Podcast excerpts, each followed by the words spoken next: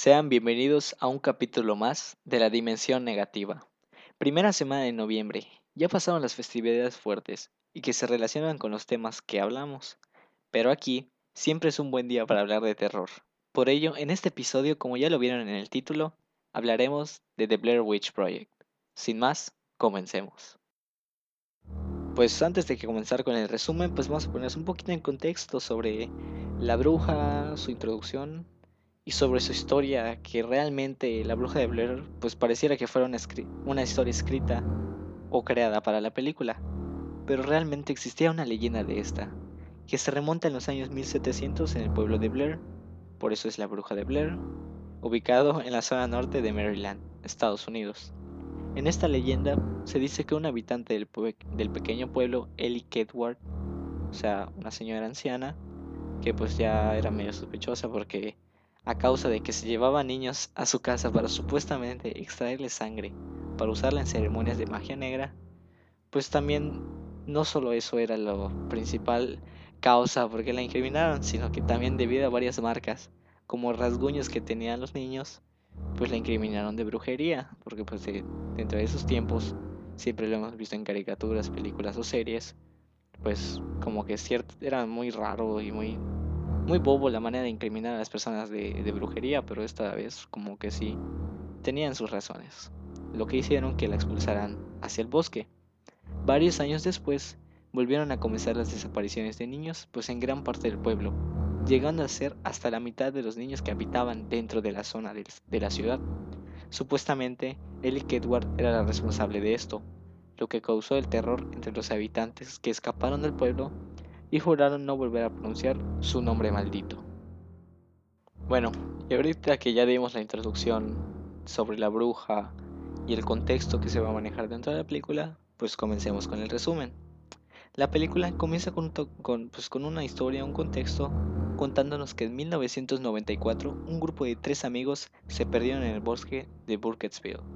La cinta fue encontrada, que es lo que vemos durante toda la película, Cabe aclarar que Burkittsville es lo que es ahora o en la actualidad lo que fue en 1700 como el pueblo de Blair.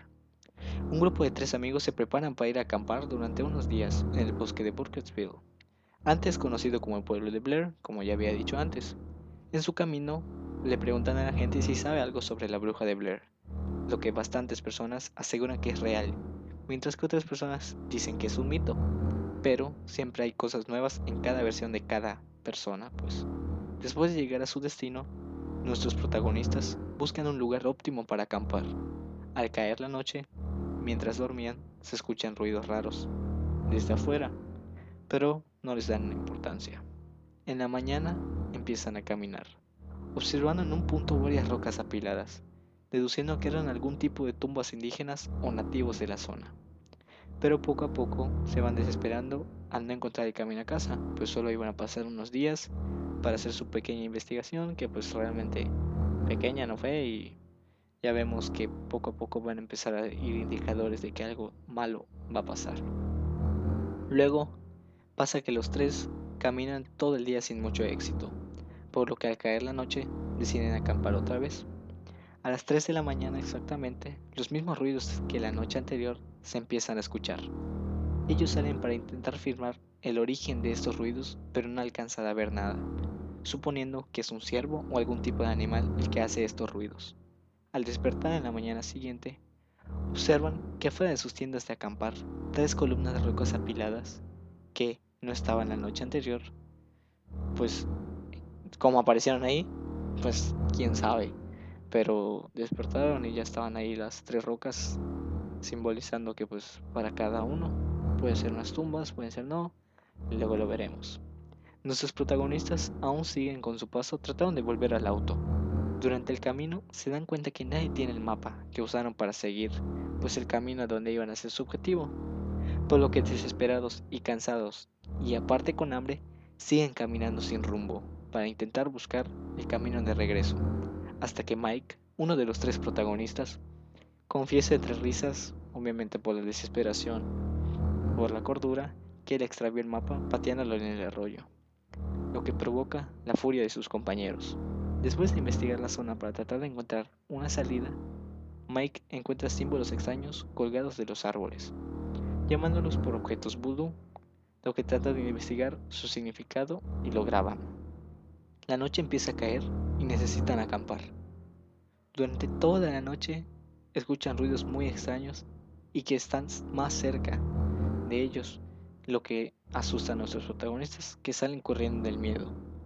Esperan al amanecer para volver a buscar sus cosas, puesto que ya había salido la luz del sol. Luego empiezan a buscar donde ven a todas sus cosas regadas, ya luego cuando volvieron del campamento, y por fuera sin saber quién o qué lo hizo. Luego de caminar se dan cuenta que ya han cruzado el mismo tronco de árbol que se habían encontrado días anteriores dos veces, cayendo en desesperación, pasando varias horas caminando hasta que duermen. Al día siguiente, Josh, el otro hombre del grupo, desaparece sin dejar rastro. Nuestros otros dos protagonistas lo buscan todo el día sin éxito. Durante la noche escuchan gritos que parecen ser de Josh. Ellos lo llaman, pero sin respuesta, pues no terminó Josh pues ya saben qué habrá pasado con él. Pero pues esperémonos a que termine la película. En la mañana se encuentran varias ramas juntas, amarradas y sujetadas con lo que parece ser una camisa. Al desamarrar las ramas, valga la redundancia, y ver qué hay, se encuentra con un diente con sangre. Ello asusta obviamente a nuestros protagonistas, que es por asumir que es de Josh. Cae la noche y nuestra protagonista, Heather, pide perdón por todo lo sucedido, diciendo que todo fue su culpa y tiene miedo. Esta escena es como que... Pues si toda la película ha sido muy real en el sentido de que lo vemos a través de una cámara y que el miedo que experimentan pues las personas, los personajes es muy real, pues como que esta escena de siente arrepentimiento, se perdona con los papás de sus amigos porque, por haberlos llevado ahí, pues también como que te impacta mucho. Ellos caminan durante toda la noche, encontrando una casa abandonada. Al entrar, debido a que se escuchaban a Josh, lo van buscando por todo el lugar.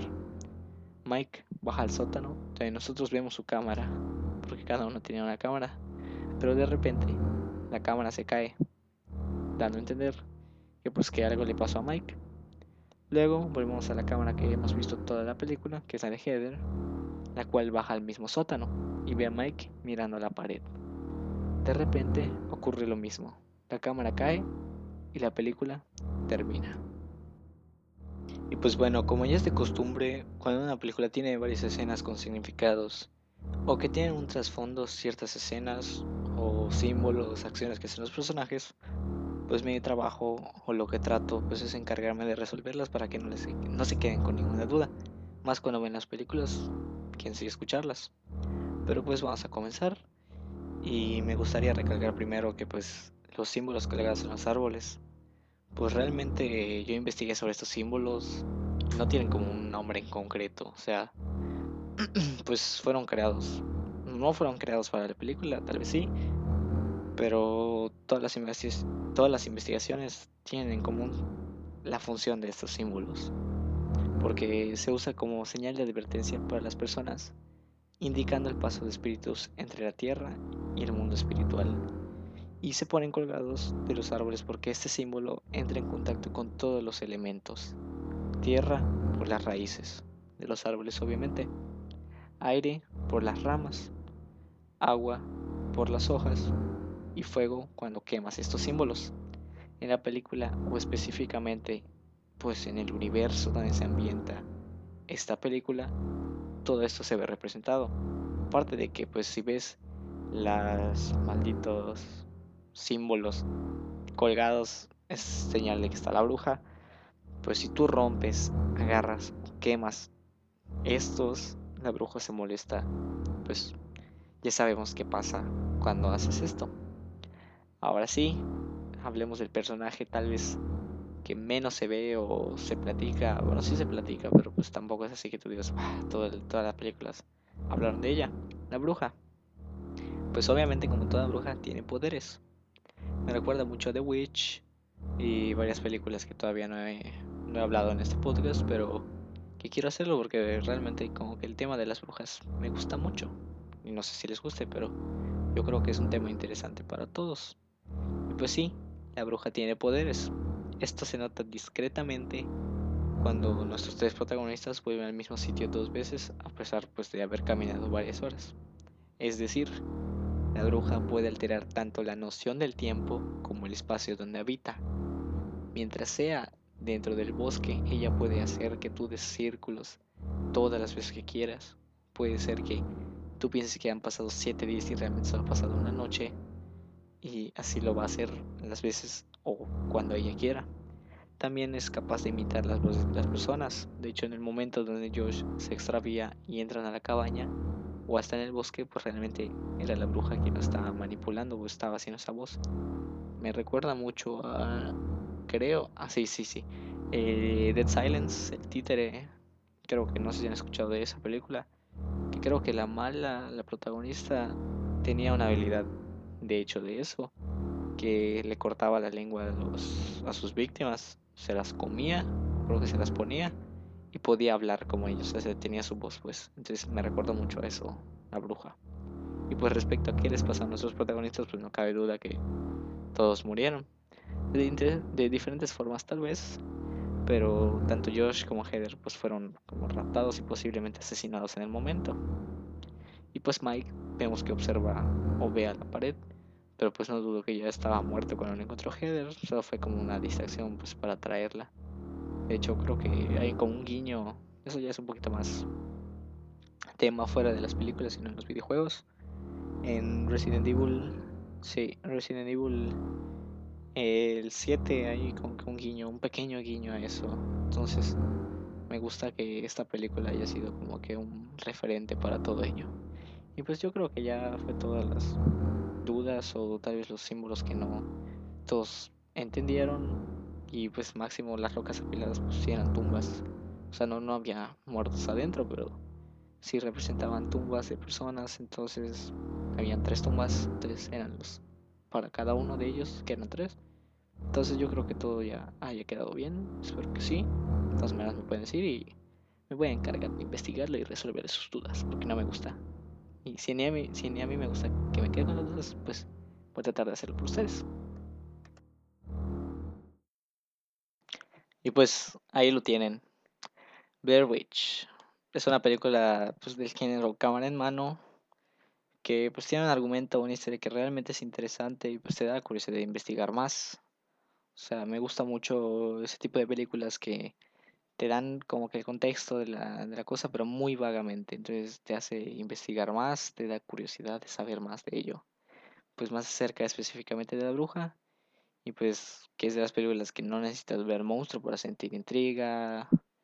Es más ambientada al terror psicológico. Entonces, realmente no he ido a un bosque, pero de mi experiencia, de mi parte, pues, no iría a un bosque tan tranquilo después de ver la película. Realmente es una película que se la recomiendo mucho. Puede ser no del tipo de género, del gusto de las personas, porque realmente no sé si les gusta que aparezcan monstruos o que no se vea el monstruo o que sea un terror psicológico más sobre ambiental que estar viendo a, que estar asesinando a las personas porque pues no tiene muchas muertes ni tiene mucha sangre y realmente no de hecho le da como que ese realismo y es súper curioso porque cuando pues hice investigación de todo esto, me di cuenta y vi unas curiosidades que ya veía yo porque las actuaciones eran tan buenas y como que pasaban muy desapercibidas, sino porque realmente los actores que hicieron a los tres protagonistas, el miedo, los gritos que sentían era porque de verdad tenían miedo, o sea, los directores nunca les dijeron, o tal vez tipo, les los enviaron de verdad al bosque, eso sí es de, plano, los grabaron, pero las escenas de noche donde gritan todo, es porque no les avisaban que, que iban los directores y los asustaban para que el miedo o las reacciones fueran lo más reales posibles y funcionó súper bien, o sea, literalmente se están muriendo de miedo y tú lo sientes y dices, no, esta no es una actuación. Entonces, no digo que, hay, que haya que no se pueda actuar y se vea tan bien, porque pues hay actores que sí lo hacen muy bien, pero obviamente no vas a comparar cuando te sale natural cuando lo estás, lo estás tratando de imitar. Entonces esa es una pequeña curiosidad para que lo vean. Realmente es como que una película o una cuento normal, pero pues ahí lo tienen. Sin más por añadir, muchas gracias por acompañarme una vez más.